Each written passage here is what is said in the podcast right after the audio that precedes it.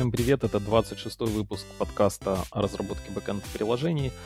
Э, сегодня мы с Борей поговорили про настройку SSH клиента, чтобы соединение не обрывалось при простое. Также я поделился опытом использования Lazy Docker для удобного менеджмента объектами докера. Немного проговорили про статью, в которой автор написал сервер на Go с базой SQLite. Целью автора было посмотреть, насколько можно разогнать такой сервер, сколько там получить RPS. Поговорили также про другую тему, про полиморфизм в SQL. Проблема также известна как polymorphic association. И про наш инцидент, возникший на одном из наших проектов, где э, закончилось место на сервере баз данных. Разобрали, почему это вообще произошло. Ну и затронули какие-то смежные темы. Приятного прослушивания.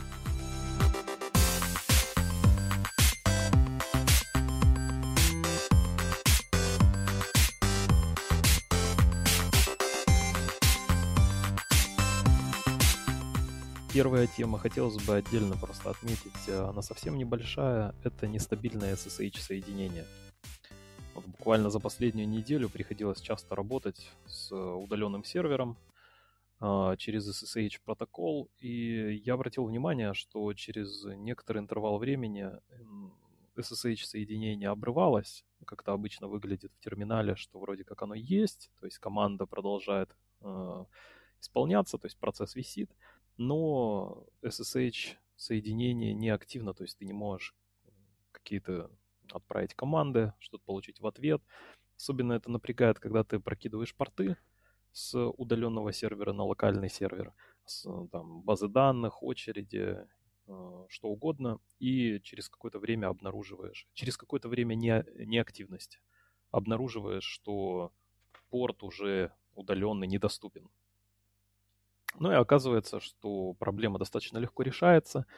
Для этого есть э, два конфигурационных параметра, которые можно прописать в настройках клиента. То есть можно как со стороны сервера решить эту проблему, так и со стороны клиента. То есть настроить э, так называемый heartbeat, я бы это так назвал. На самом деле это просто проверка того, что сервер э, в рабочем состоянии удаленный, и через определенные интервалы времени, которые конфигурируются двумя параметрами можно э, проверять, а, а действительно ли сервер доступен или нет. Там можно использовать один всего параметр. Сервер э, keep интервал, кажется, так называется.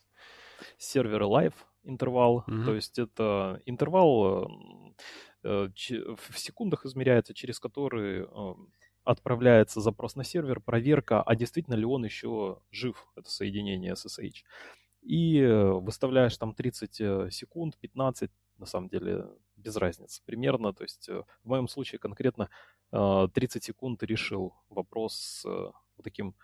Ну, у нас это, мне кажется, на стороне провайдера такие настройки, что если соединение неактивное, то тогда оно разрывается.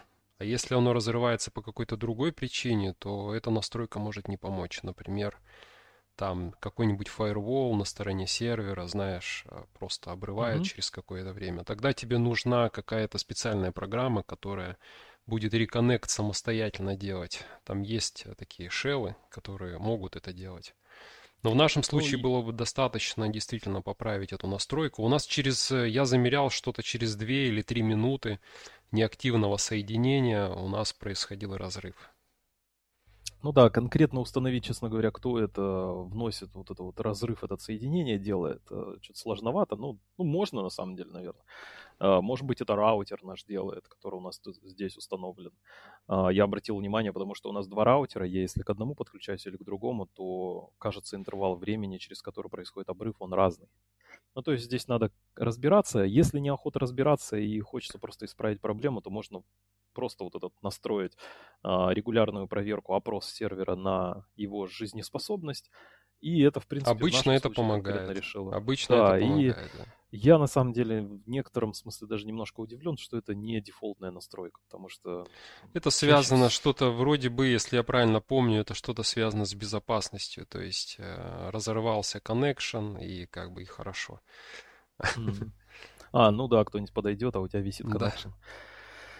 Хорошо. Еще интересно, а... что если у тебя SSH э, повис, то на самом деле ты как бы что-то пытаешься печатать, да, и он не реагирует. То есть разрыв произошел коннекшена. На самом деле э, я недавно узнал, что есть специальные escape, такие последовательности. Ты можешь использовать тильду и э, все-таки передать какую-то команду в SSH. То есть он реагирует на самом деле на то, что ты печатаешь, но из-за того, что э, connection разорван, ты как бы можешь пользоваться только escape последовательностями. Например, там есть тильда и, кажется, точка, это значит все-таки разорвать connection. Мы обычно как делаем? Мы вкладку терминала у себя закрываем, да? Ну, то есть такой э, force, да. force э, закрытия. Угу. А можно еще и таким образом поступить, через ну, escape. Потому что он на SIG э, хаб не реагирует. Поэтому, то есть, Ctrl-C, когда ты нажимаешь, SIG хаб сигнал отправляешь процессу, тому SSH клиенту, и он все реагирует. Равно. Я не знал про эти escape последовательности, надо будет попробовать.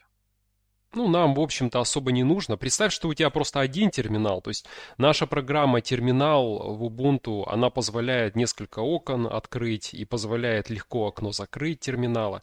А представь, что у тебя один терминал всего, не знаю. Mm-hmm. на такой машине ты сидишь, и тебе вообще-то по-хорошему надо как-то все-таки выйти из SSH. Э, ну и тогда escape последовательность поможет. Да.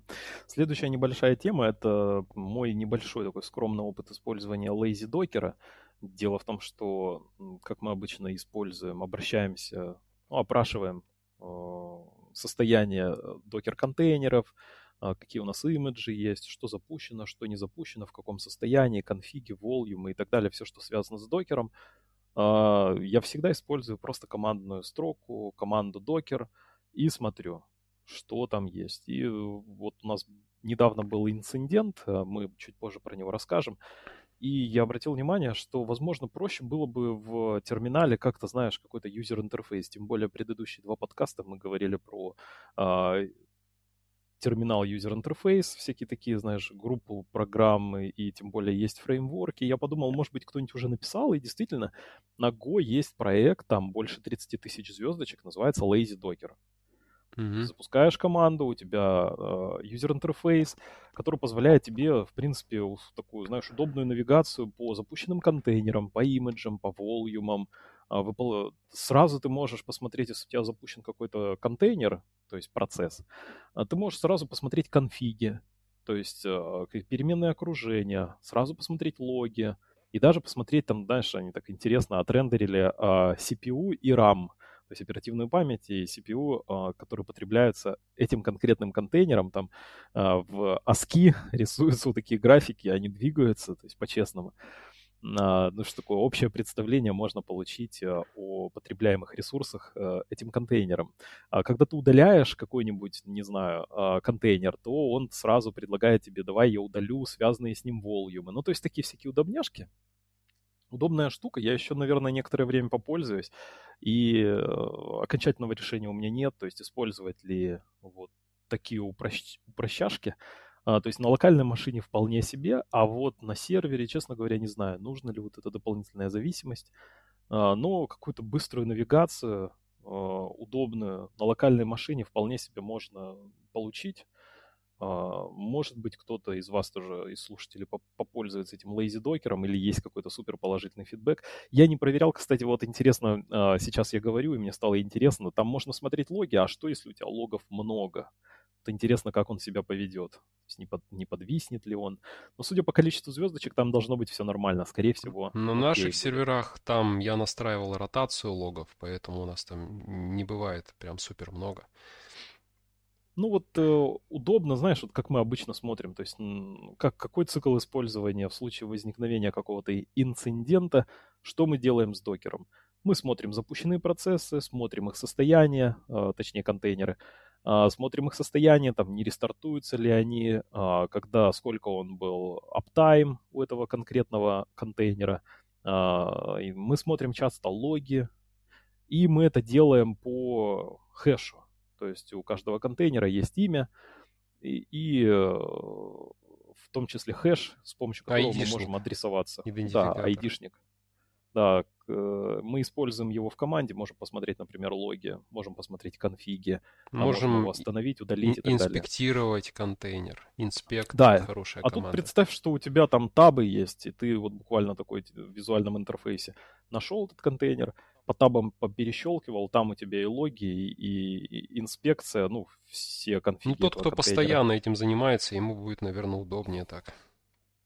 Верно. А, я, когда локально установил себя, обнаружил у себя кучу, знаешь, имиджей, которые супер миллион, а, много миллионов лет уже не использовались. Поудалял их, почистил немножечко от э, тоже застарелых волюмов. Ну, в принципе, вот э, для таких целей можно тоже попробовать поиспользовать. В общем, интересно. А, попробую еще подержать себя на локальной машине, посмотрю, как оно пойдет. Может быть, мы его адаптируем и будем чаще его использовать, может быть, даже на серверах, не знаю. Пока под вопросом. Интересно, что, в принципе, ты можешь же прокинуть какой-нибудь сокет с сервера удаленного и локально, наверное, использовать этот lazy docker для того, чтобы э, посмотреть, что там на сервере. В общем, не обязательно, наверное, даже устанавливать. Но надо посмотреть такие опции. Это пока из разряда э, раз, размышлений. Следующая интересная тема — это бенчмарк а, SQLite. Эта статья в нескольких рассылках появлялась, и я тоже на нее обратил внимание. Дело в том, что, в принципе, неделя не была насыщенная в новостном смысле, и глаз зацепился вот за эту конкретную статью. Я чуть больше опять почитал про SQLite, зашел на их сайтец.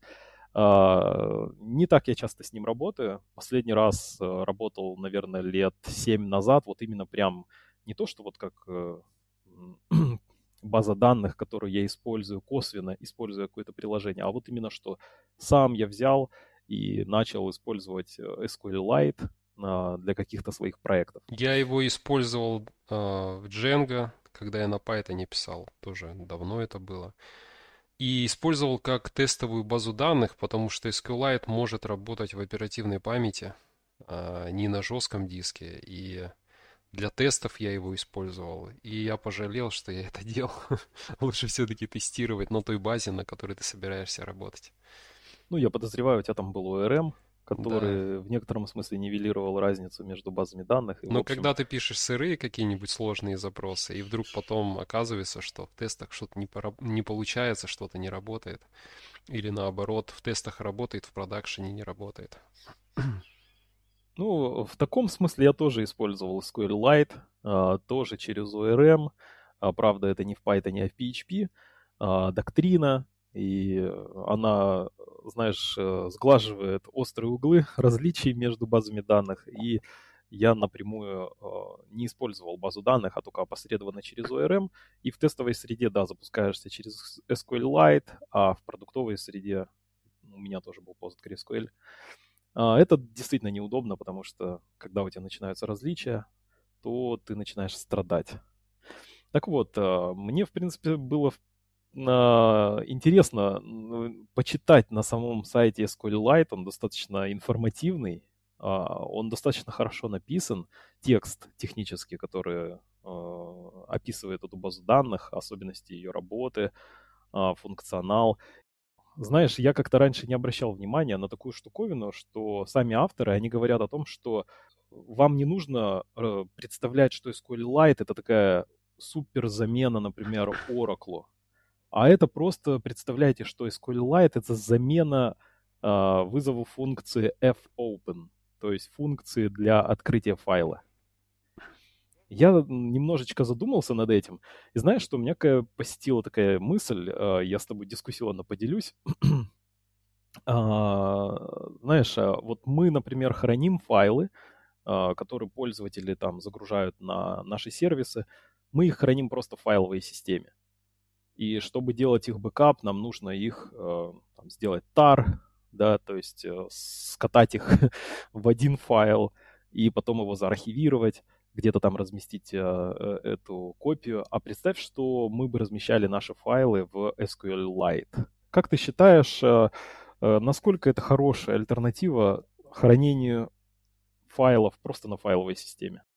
Мне кажется, что в нашем, в нашем случае, когда нам, допустим, пользователи передают файлы, нам лучше намного хранить их а, отдельно на файловой системе, потому что все-таки SQLite это какая-то дополнительный, дополнительный функционал, который каким-то образом эти данные там может разносить а, каким-то образом. Ну, то есть он выполняет какие-то дополнительные операции. То есть, э, мне кажется, напрямую работать с файловой системой а, проще.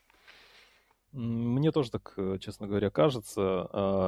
То есть, во-первых, легче тебе эти файлы просто скопировать а, индивидуальном порядке, да, то есть если через базу данных, то тебе надо каким-то образом подключиться, то есть это все можно сделать, но файловая система уже предоставляет тебе э, готовый интерфейс для доступа, записи, перезаписи этих файлов, поэтому, э, в общем, вернемся к статье. Э, в статье автор как мне кажется, это такая даже шуточная, что ли, статья получилась у него, хотя на серьезных щах там раз, э, про эту статью говорят э, в, и ссылаются на нее э, в рассылках, но э, мне она показалась несерьезной в том смысле, что автор в этой статье пытается разогнать SQLite на максимальную производительность. При этом запросы там, естественно, супер простые, такие, как если бы вы работали с Key Value Storage, то есть выборка по первичному ключу, апдейт по первичному ключу, а, сама табличка там супер-мега примитивная, но тем не менее интересно посмотреть на метрики. То есть я как-то вот э, специально не замерял а, и в принципе специально со SQLite не работал последние несколько лет. Интересно, в принципе, посмотреть, а какую производительность можно выжать, если SQLite использовать вот в виде такого key value storage, что ли. То есть там без всяких джойнов запроса. Э, и если ты просто создаешь сервер э, пустой, я так это назову, HTTP сервер, то на MacBook ты получишь Core i7, там 8 гигабайт оперативки всего, то у тебя будет больше 100 тысяч RPS.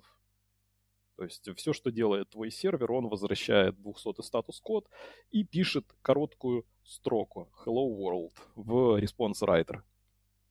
Если ты буквально добавляешь а, чтение из SQLite, простое, как я говорю, по первичному ключу, то у тебя RPS падает до 65 тысяч. А, и дальше автор предлагает сделать а, небольшую запись и вот когда ты делаешь помимо чтения еще и запись по первичному ключу, у тебя уже падает производительность э, твоего сервера до 11 тысяч RPS что, в принципе, все равно достаточно много. Если я правильно помню, у SQLite самый главный такой недостаток, если его сравнивать с другими базами данных, он состоит в том, что это все-таки один файл, и э, тут интересный вопрос, а если мне нужно, например, конкурентно что-то в этот файл один писать. Одно дело, представь, что у тебя в Postgres много файлов, и ты как бы, тебе надо в этот файл записать, в этот файл, ты можешь, ну, как бы конкурентно это делать, то есть э, параллельно да. это делать. А другое дело, когда у тебя один файл, и когда ты пытаешься в него несколько, например, э, там, инсертов сделать в один файл. Вот. Слушай, ну, э, в SQLite там есть определенная оптимизация, которая позволяет тебе писать конкурентно. Mm-hmm. И это достигается за счет write ahead лога как раз, про который мы тоже поговорим сегодня. Mm-hmm. Просто так совпало. А, дело в том, что когда ты а, подключаешься к базе данных, то ты можешь задать параметр режим журналирования и указать там вал. И дело в том, что если ты делаешь вот а, асинхрон, конкурентные апдейты или какие-то изменения состояния твоих данных, то они пишутся в вал последовательно, и там даже не обязательно вот в этом режиме, что они сразу, как и в Postgres, например, а, попадают на диск, и за счет вот этого там есть определенное повышение производительности для вот конкурентного э, изменения данных. То есть вот с таким модификатором как раз вот эта конкурентная запись, она возможна. То есть имеется в виду не то, что она будет конкурент, а то, что буферизируются эти изменения и э, повышается производительность при конкурентных апдейтах. Вот такая отдельная интересная тема. И, кстати, вдруг, если кому интересно, то э, на в документации SQLite очень хорошо как раз описан этот механизм, э, в том числе есть картиночки, то есть как именно это все работает. Э, ну, в общем, отсылаю. Я с SQLite особо много не работал, но я думаю, что это хорошая база данных на самом деле. У нее не очень да. грамотное название. Почему-то там слово light присутствует. И кажется, что это такая какая-то легкая версия, что-то неполноценная база данных. На самом деле это очень хорошая база данных. И я даже читал статьи, что есть такие э, программисты, которые очень часто используют SQLite вместо других. Вместо MySQL, вместо PostgreSQL они используют SQLite. И очень ну, довольны. Ну, кстати, Говорят, если ты удобно. посмотришь по популярности баз данных, то ты SQLite э, увидишь там в числе, ну, где-то в хвосте. Ну, не в самом хвосте, понятно, баз данных очень много. Но это будет где-то там конец первого десятка, может быть, где-то двадцатые позиции. Но на самом деле по популярности SQLite это самая популярная база данных в мире. А, дело в том, что а, если у вас есть смартфон, то у вас точно там есть SQLite. Если у вас стоит Google Chrome или Mozilla, вот про Mozilla я точно не уверен, но Google Chrome, там встроенный SQLite. На интерпретатор PHP, например, там а, по дефолту SQLite а, модуль включен в, деф, в, дефолт, в стандартной поставке, если, скажем так, из пакетов его поставить. То есть SQLite это прям такая вездесущая база данных. Uh, у нее стопроцентный код coverage. То есть э, там они достаточно щепетильно, а команда, которая занимается поддержкой и разработкой этой базы данных, относится к новым релизам и обратной совместимости. То есть это прям такая супер-мега классная, надежная, супер распространенная база данных. То есть такая вездесущая база. То есть э, прям вот говорить о том, что действительно она light, я бы сказал, что она такая хороший, устоявшийся э, проект с отличной репутацией. Следующая тема — это полиморфизм в SQL. Боря. Угу. Я прочитал статью, мне она понравилась, э, и хочу тоже поделиться этим. В принципе, э, не новая вообще история. А, что такое полиморфизм в SQL? А, мы часто с этой проблемой сталкиваемся. А, опишу на примере, так будет проще воспринять, о чем я говорю. То есть предположим, что у нас есть э, лизинговое агентство, и мы сдаем разные транспортные средства в аренду. Ну, то есть у нас есть, условно говоря, если мы пишем на объектно-ориентированном языке, мы бы создали какой-то класс родительский типа vehicle, то есть транспортное средство, и наследники, такие как, например, машина, car, и какой-нибудь велосипед, я не знаю, у нас такое странное лизинговое агентство, мы сдаем и машины, и велосипеды, bicycle. И они наследуются, в, если посмотреть на объектную модель представления э, иерархии этих классов, то у нас есть абстрактный класс, например, vehicle, и есть два наследника car и bicycle. И вот у нас э, появляется клиент. То есть приходит на, в наше лизинговое агентство клиент, заключает контракт, и он арендует для простоты один, одно транспортное средство, например, велосипед. И вот возникает вопрос. Дело в том, что реляционная база данных, э, она такая как бы плосковатая, как бы, там нету иерархии между таблицами. Хотя тут э, со звездочкой чуть позже расскажу, что иерархии есть. Ну, ты имеешь в виду а, не иерархии, наследование. Наследование, да, наследование. То есть э, в PostgreSQL была попытка сделать наследование. Ну, там она когда... есть, там можно сделать. Ну, там много да, всяких но она работает э, с э, ограничениями, да. И вот представь, что тебе в контракте нужно сослаться на транспортное средство. Угу. А, на, ну, тут возникает вопрос, а куда сослаться? то есть на табличку машин, на табличку велосипедов, или это должна быть какая-то друг... Как, как, какое решение оптимальное? И вот существует вообще пять решений этой проблемы. Возможно, существует больше, но вот пять это таких как бы самых распространенных дизайнерских решений вот этой проблемы. А, здесь я буду говорить только про PostgreSQL, но вот э, то, что я сейчас буду говорить, оно также применимо и для а, большинства других баз данных. А, хотя, в принципе, тут э, каких-то PostgreSQL специфик вещей я особо касаться-то, в принципе, и не буду. То есть первое, какое самое простое решение, это сделать несколько, то есть предположим, что у нас есть табличка автомобили, табличка велосипеды, табличка контракты, мы в контракте создаем несколько ключей, foreign keys, на э, foreign key один для велосипеда, foreign key для автомобиля. То есть у нас получается в контракте два foreign key. И мы с помощью constraint чеков делаем проверку, что если у нас контракт на велосипеды, то поле велос... foreign key велосипедов не null, ну и, и наоборот. То есть мы стараемся консистентность базы данных сохранить. Делаем обязательно constraint чеки, чтобы база была а, консистент, данные были консистентными. а, ну, это решение очевидно, тут есть недостатки. Я думаю, в принципе, назвать эти недостатки не составит труда, Боря. Ну, наверное, запросы а, по выборке будут не очень а, простые. Там тебе придется джойнить э, сразу. То есть не один джойн какой-то делать, а тебе два джойна придется всегда делать. Если ты хочешь получить а, данные твоего контракта и средства, на которые... Транспортное средство. Да, и транспортное средство, то тебе придется всегда делать джойн с двумя таблицами, скорее всего. Да, а представь еще, если у тебя добавится новое транспортное средство, например, трактор, там, этот автобус, у него какие-то свои характеристики, тебе, получается, нужно вот это джойны увеличивать, то есть constraint чеки у тебя становятся сложнее, но это не такая, скажем так, проблема, скорее проблема выборки, э, и вообще, в принципе, удобство работы с данными, когда у тебя количество транспортных средств может как-то расти. Угу. Какое еще можно решение? Вот у тебя какое решение приходит в голову? Я могу сказать неправильное решение. Без разницы.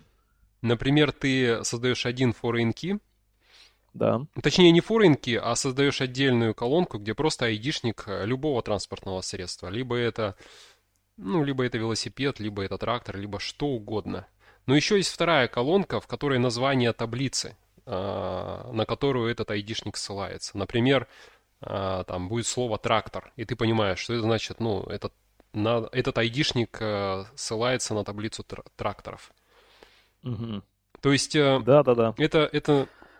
это аналог с, э, я это назову абстрактная таблица. То есть у тебя, как и в объектно-ориентированной модели, у тебя есть родительский класс vehicle, и ты создаешь такую же табличку, да, где у тебя первичные ключи все перечислены. А таблички наследники, они как бы ссылаются тоже на этот vehicle. Такая вот иерархия. И контракт, он тоже ссылается на вот этот абстрактную табличку. Абстрактную я тут беру в кавычки.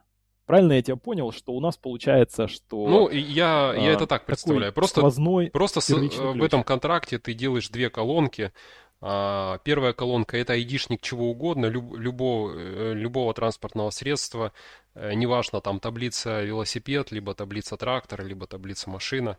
А вторая колонка это как раз таки, она говорит о том, а, что за таблица, на какую таблицу ты ссылаешься. То есть э, это а, называется в литературе иногда антипаттерн, так не рекомендуется делать потому что у тебя нету foreign key constraint. Ты не можешь, а, в SQL нет такого, что ты можешь сделать foreign key constraint на какую-нибудь из таблиц.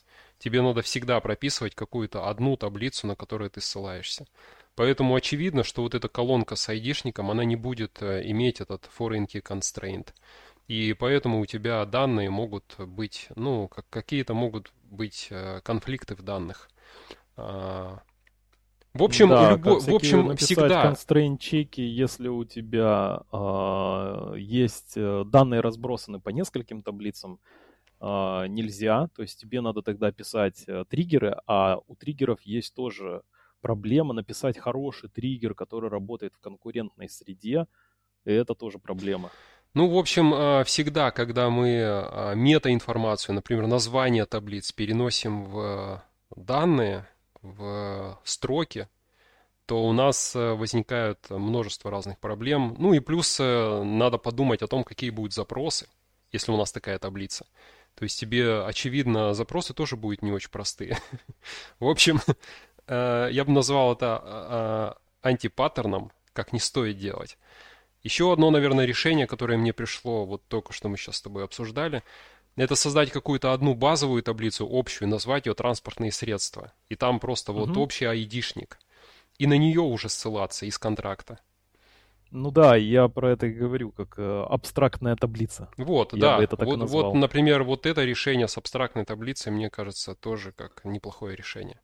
То есть у тебя есть э, табличка машин, они ссылаются, там есть э, первичный ключ, который ссылается на родительскую таблицу транспортные средства. У тебя есть велосипеды, которые тоже первичный ключ, которых ссылается на ту же самую табличку. У тебя получается табличка транспортных средств, это такой реестр первичных ключей, Да-да-да. которые там э, и подходят и для машин, и для велосипедов, и для бог знает еще чего. И в контракте ты уже ссылаешься на вот эту родительскую табличку.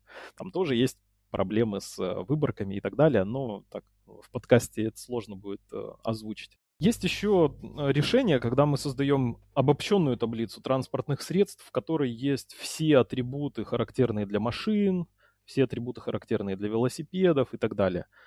То есть у нас такая супер таблица, я бы это так назвал, э, таблица Бог, э, в которой есть все атрибуты всех подклассов. Ну, тут тоже очевидны такие недостатки, э, что при росте р- разных типов, типов транспортных средств у тебя количество э, этих колонок разрастается до неопределенных размеров. В общем, возможно, это тоже неудобный способ, но по опыту скажу, что чаще всего наследование в ORM, они как раз предлагают тебе создавать вот такую супер таблицу. А, Сейчас часто, если используешь ORM, какой-нибудь Hibernate, док- доктрину а, в PHP, то ты, тебе предлагается чуть ли не дефолтное решение. Это как раз вот создание вот такой супер таблицы, в которой есть все эти атрибуты, есть какое-то поле, которое дискриминатор, который как раз определяет тип транспортного средства, и ты уже в объектной модели, когда твой ORM делает выборку, он по дискриминатору понимает, в а, какой класс, а, какой класс создавать и наполнять какими атрибутами. Вот. Есть еще э, специфический для Postgres такой вариант, ну не только для Postgres, в принципе, создание JSON-B поля, которое как раз у тебя все вот эти вот э, а, атрибуты, характерные для разных типов транспортных средств, заключает в себе. То есть это такое расширение предыдущего способа, но тут преимущество в том, что у тебя не создаются дополнительные колонки, а просто одно JSON-B поле. То есть в смысле того, что это более компактное, возможно, хранение, это хорошо. Можно создать, например, добавить gin-индекс по этому JSON-B полю и делать даже эффективные какие-то поиски и выборки. Вот. Ну и есть такой дурацкий тоже вот, наверное, антипаттерн, что ли, что представь, что у тебя не контракт ссылается на транспортное средство, а транспортное средство ссылается на контракт. То есть ты можешь какие-то избыточные данные создавать, да, а, и, а, скажем так, дополнительную таблицу для каждого транспортного средства, которое является, ну, такая таблица-связка, транспортное средство и контракт. Или прям в самом транспортном средстве сделать ссылку на контракт. Но это плохо работает, потому что, скорее всего, ты будешь много раз пересдавать это транспортное средство. То есть такая инвертированная связь, когда у тебя не контракт ссылается, а наоборот. А вообще, если так в общем поговорить э, о, о вот этой проблеме э, полиморфизма. Так есть э, еще одно решение, если ты все закончил, а, которое мне бы Какое? понравилось, а, которое я бы, Давай. наверное, в первую очередь бы рассмотрел. Это создать контракт тракторов, таблицу, контракт там велосипедов, потому что, ну, можно представить, что там немножко отличаются контракты на самом деле. То есть создать для каждого транспортного средства свою отдельную таблицу с контрактом. Хорошее решение. Мне кажется, это решение, которое стоит в первую очередь посмотреть, потому что а, мне кажется, что вот в этой, а, в этой ситуации, которую ты описал, там контракты могут немного отличаться. Все-таки очень разная техника. Я на самом деле скажу по секрету, что я именно такой способ обычно использую, как ты описал. Но давай не про лизинговое агентство, а вот система комментариев. То есть предположим, что тебе нужно уметь комментировать э, какую-то одну сущность, я не люблю это слово, но часто в ORM используется этот термин. Другую штуковину тебе надо уметь комментировать, третью. То есть э, применительно к какой-то табличке в твоей базе данных нужно также уметь комментировать. И я запиливал за свою э, жизнь несколько способов вот таких вот комментариев. И э, самый успешный, как мне кажется, это как раз когда ты создаешь комментарии специфические для каждой конкретной таблички. И у тебя есть один foreign key на, в каждом конкретном случае. А, а все а, обобщения по функционалу ты прячешь в коде. То есть у тебя код одинаковый, но таблички разные. Получается такая избыточность, но на самом деле это очень здорово в том смысле, что если вдруг у тебя что-то там растет очень быстро, то ты можешь конкретную табличку уже думать, как ее партицировать, как делать там ретеншн там и так далее. У меня такой проблемы не возникало, но вот, э, скажем так, создать абстракцию на старте, тем более в реляционной базе данных, тем более с полиморфическими ассоциациями, это достаточно сложная штуковина. Но Проще, о, о таком говоришь. решении обычно не думают, потому что все программисты, наверное, многие натренированы на э, принцип dry, don't repeat yourself. И когда, э, наверное, даже такая идея не приходит в голову, что мы там повторяем, возможно, какие-то колонки в другой таблице, что у них полностью они совпадают. То есть, наверное, это кажется как-то диковато э, людям, которые вот э, сторонники dry принципа. Я не помню, у нас был выпуск про драй принцип нет, нет, у нас не было. Но мы, наверное, как-нибудь про это расскажем, что, в принципе, э, у нас принцип такой, наоборот, что repeat yourself. То есть э, ты повторяешь код, и только накопив определенную экспертизу, ты начинаешь понимать, а где его можно обобщить. И вообще, стоит ли обобщать. Сразу создать какую-то хорошую абстракцию – это невероятно сложная задача скорее всего, вы с ней не справитесь, скорее всего, эта абстракция будет потом вам всячески мешать развивать кодовую базу. И лучше писать максимально повторяя свой код, накопив определенное количество повторений, сделать рефакторинг, если это требуется. Короче, у нас принцип наоборот. Repeat yourself. Хорошо. Как-нибудь следующие, э, я думаю, выпуски, Боря тем более прочитал даже книжку э, а, как это, Pragmatic Programmer, да? Да. А, кажется, так называется. Да. Там как раз а, впервые встречается этот термин, и мы долго как раз обсуждали этот вопрос где-то полгода назад. И я думаю, это будет достаточно интересная тема выпуска. Напишите в комментариях, если хотите про это послушать. А следующая тема, это, собственно, у нас инцидент произошел на этой неделе, когда у нас внезапно а, закончилось свободное место, для нас внезапно, на а, сервере баз данных. Ну так, не, не, немножко не так все выглядело. Там просто начали проблемы с э, запросами. То есть у нас э, повалились ошибки, а, мы получали нотификации, что у нас многие запросы прерывались по э, контексту, по дедлайну контекста. Да, и тут э, стоит, наверное, посыпать голову пеплом, что у нас нет э, алертинга на э, свободное место.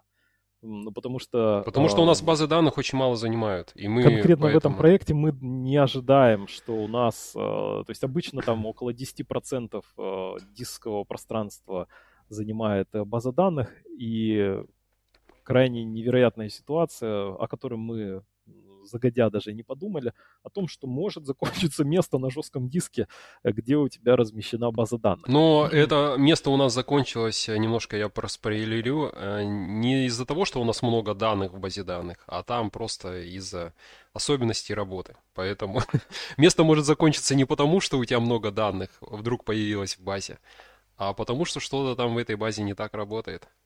Ну и конкретно у нас э, вырос сильно вал лог. А, что такое вал? Это write ahead log, то есть э, база данных работает э, э, с оперативной памятью. Это быстрый, ну, чаще всего считывает база данных в оперативную память. А, в оперативной памяти она с данными работает, но не сразу пишет их на диск. Это такое, знаете, оптимизация. То есть э, вообще там э, в, конкретно в Postgres предпринято изрядное количество мер для того, чтобы повысить производительность э, базы данных. То есть вот эти все уровни изоляции, мы о них знаем именно потому, что это попытка повысить производительность базы данных. То есть если бы не было такой задачи, то мы бы все работали э, в Serialized, у нас не было бы других уровней изоляции. А так, э, есть уровни изоляции, есть write ahead log, есть вот эти так называемые shared buffer, то есть буферный кэш, размер которого регулируется настройкой shared buffer. То есть в оперативной памяти есть какое-то пространство, с которым работает база данных. То есть странички памяти э, копируются в оперативную память. В оперативной памяти они же изменяются. Но на диск обратно они попадают не сразу.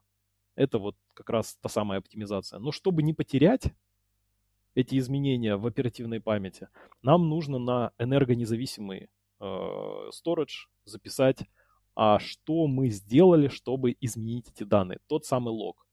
То есть write ahead log. То есть сначала мы логируем, а потом у нас, Ну даже если бы ты не в, если бы ты эти данные писал даже не в оперативку, а на жесткий диск, представь, минуя shared buffers, например, то в этом случае все равно, наверное, стоило бы использовать write ahead log, потому что когда ты обычно пишешь на жесткий диск данные, они у тебя в разных местах. И обычно эта запись, ну, наверное, будет медленнее выполняться, чем write ahead log. Это, знаешь, такой сегмент, который последовательно пишешь. Абсолютно то есть он, точно. он быстрее запишется. Да, то есть последовательно писать намного дешевле. Тем более ты пишешь именно вот измени такие-то данные, условно говоря. То есть Метаинформацию, описание Самые данные. Да. да, да. То есть, например, э, давай такой радикальный пример приведу я. Удалить колонку в базе данных. Ну, то есть ты делаешь alter table и коммитишь. Uh, то есть в write ahead log просто попадает то, что ты удаляешь колонку, но не попадают все данные этой колонки просто попадает сама команда. Она очень компактная, а, плюс происходит sequential, последовательная запись в этот сегмент вал файла. А, там сразу интересно в Postgres э, выделяется а, по дефолту файлы создаются 16 мегабайт, Э, такое сразу зарезервированное место под Ride Ahead Log специально уже сразу резервируется на тот случай, что вот точно у тебя уже есть 16 мегабайт для фиксации этих логов. То есть там не так, что мы создаем какой-то пустой файл и в него дописываем, и он растет в размере.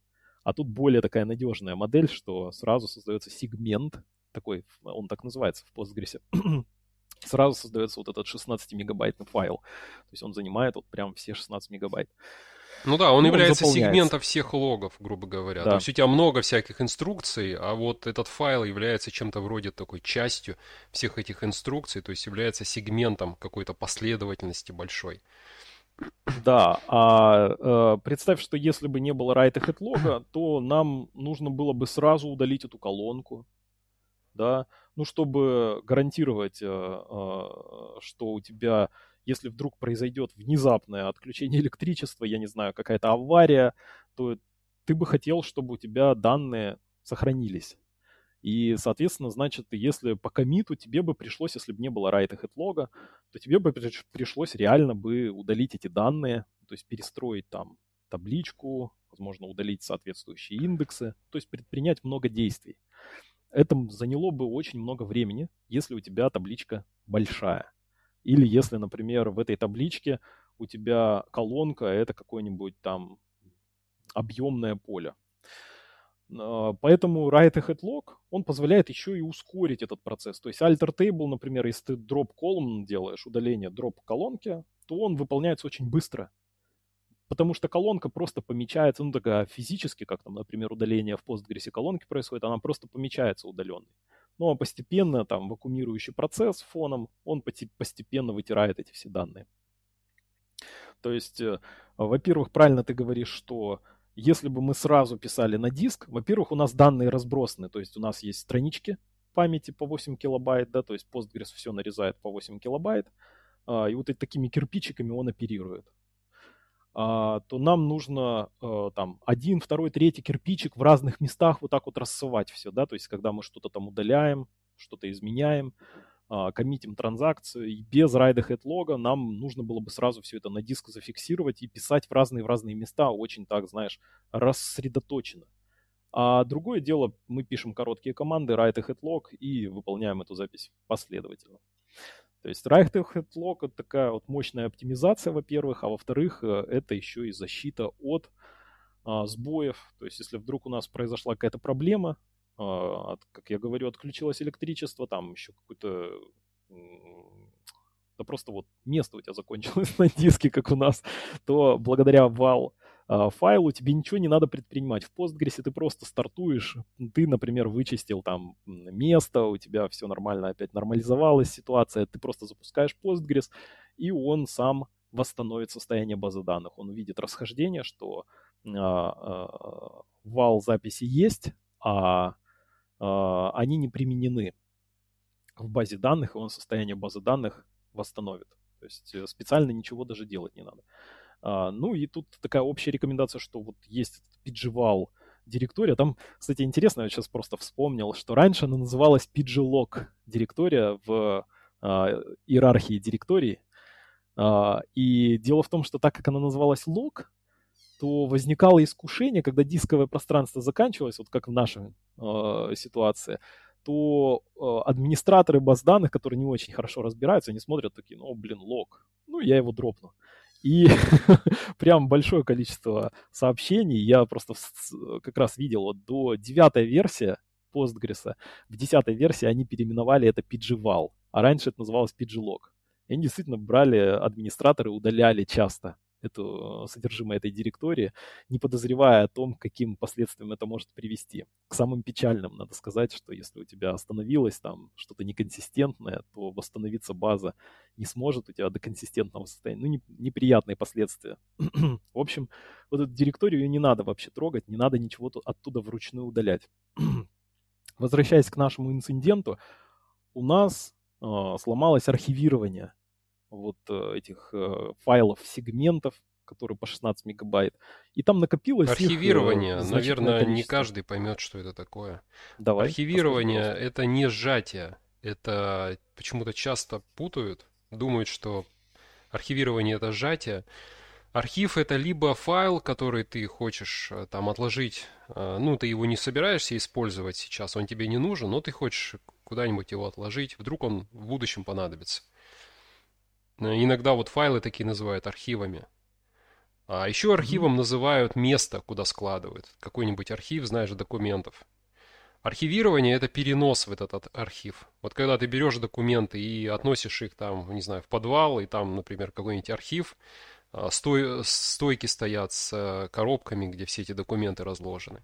Вот это называется архивирование. И как раз вот это мы и выполняем в Postgres. То есть некоторые wall-файлы, которые уже не нужны, а, которые, инструкции которых уже были выполнены, и Postgres понимает, что все данные, все эти инструкции были записаны, например, там, а, на жесткий диск, Э, эти wall-файлы можно уже удалять, и э, мы настроили архивирование, чтобы эти файлы не просто удалялись, а перед удалением они переносились э, в какое-то отдельное место.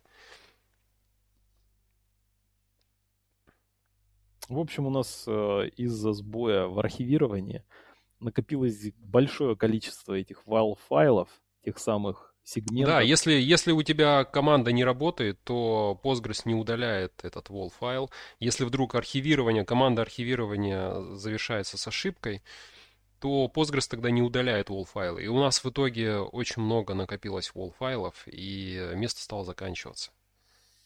Да, интересно, что размер базы сам 5 гигабайт, а, а wall файлов набралось на 85 гигабайт. Так и что ты предпринял, Боря? Как ты там залечил эту ситуацию? Там ситуация была с чем связана? Дело в том, что тот архив, куда мы переносим, отдельный volume, куда мы эти wall-файлы переносим, он стал, это там место стало вдруг заканчиваться. А, и а, Postgres каким образом поступает? Он все равно пытается записать. Там такая команда, я ее взял из а, документации – она состоит в том, что Postgres сначала проверяет, существует ли файл э, в том месте, куда ты его хочешь э, перенести.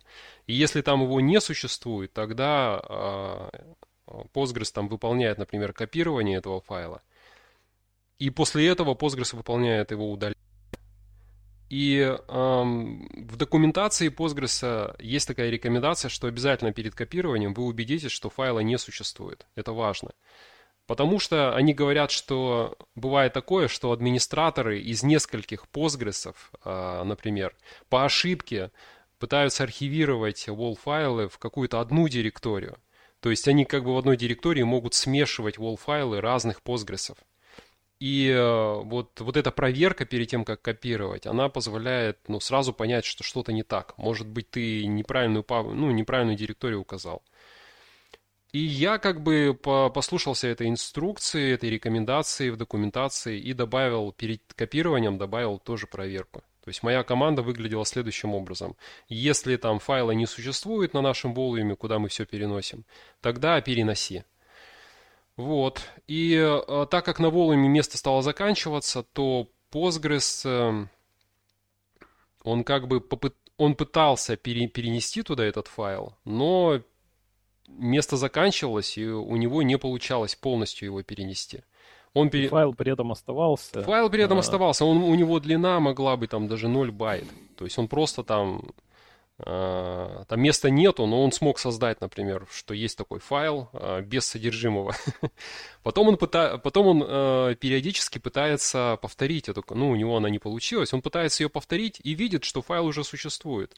И, естественно, да, у него и это... при второй попытке возникает э, проблема, которая не решается, даже если у тебя на целевом диске увеличивается свободное место. А Даже если ты увеличишь свой volume, файл. да, он, он как бы этот файл э, до сих пор существует, э, там с нулевой, например, длиной, не полностью записанный, частично записанный. И э, Postgres, естественно, не может, э, из-за того, что у нас такая команда по архивации, он не может э, завершить архивацию, и он wall-файлы у себя накапливает. То есть он, так как не может их заархивировать, то он их и не удаляет. И в итоге они копились, копились, копились. Даже после того, как архив, вот этот volume, куда мы все копируем, после того, как мы его увеличили, все равно надо было там, в общем, самому вмешаться. Ну, ты просто удалил, получается, этот файл, который с нулевой длиной, и... И я вдруг э, с удивлением увидел, что у меня на волюме в этом архиве э, вдруг тоже опять стало заканчиваться место, потому что все вот эти, все 80 гигабайт wall файлов, которые накопились, э, все старые wall файлы, уже не нужные. А Postgres начал их активно записывать. Да, было такое. Ну и я, кстати, для себя вот э, во время этого инцидента открыл еще полезную команду. Э, называется она IOTOP. То есть есть команда у нас, э, и все точно про нее знают, это посмотреть в Linux процессы, и часто они отсортированы по количеству потребляемому CPU ресурса, также там оперативная память, это просто команда топ. То есть мы смотрим самые топовые процессы в смысле того по потреблению ресурсов. А есть еще команда IO-Top, то есть это input-output top. И там можно посмотреть disk write read э, для каждого из процессов.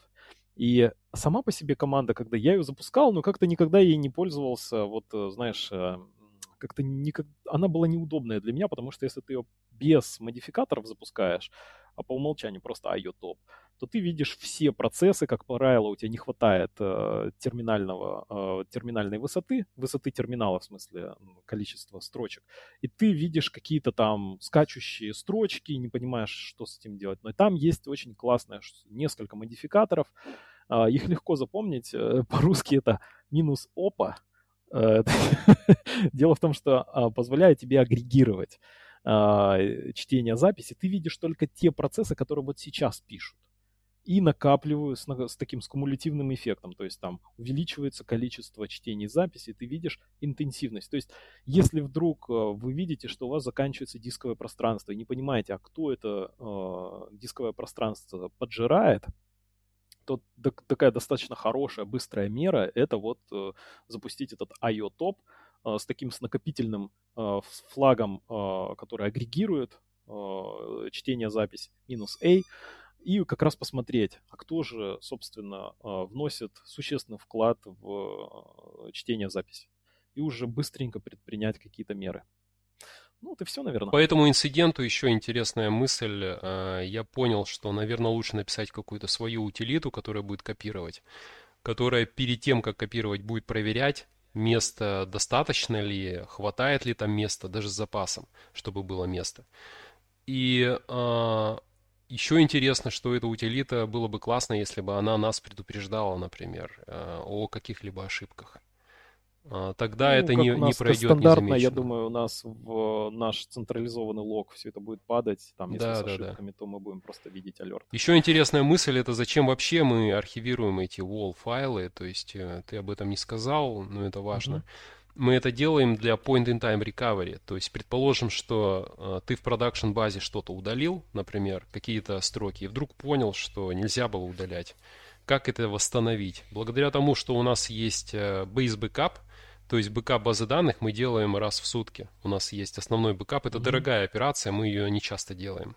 Но... Причем мы ее делаем с реплики.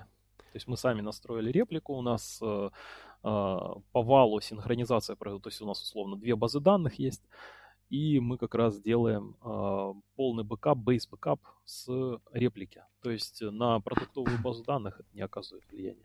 И плюс э, мы, получается, архивируем эти WAL файлы и э, мы можем, благодаря тому, что у нас есть э, WAL файлы, и благодаря тому, что есть base backup, мы можем просто их как бы проиграть на любой момент времени и восстановить те данные, которые, например, были удалены.